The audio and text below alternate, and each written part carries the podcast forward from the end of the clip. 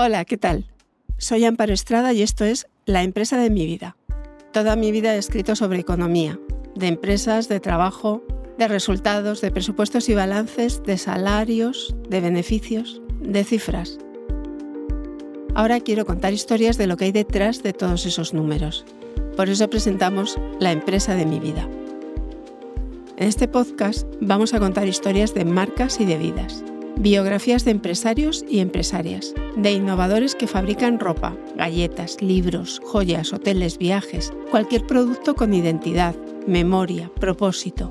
Son biografías diversas, trayectorias diferentes, pero a todos les une la pasión por lo que hacen. En esta primera temporada he conversado con Adolfo Domínguez, con María Teresa Rodríguez Gullón, con Amuda Wellig, con Antonio Catalán, con Jacobo Siruela y con Rosa Tous y con algunas de sus descendientes y sucesoras.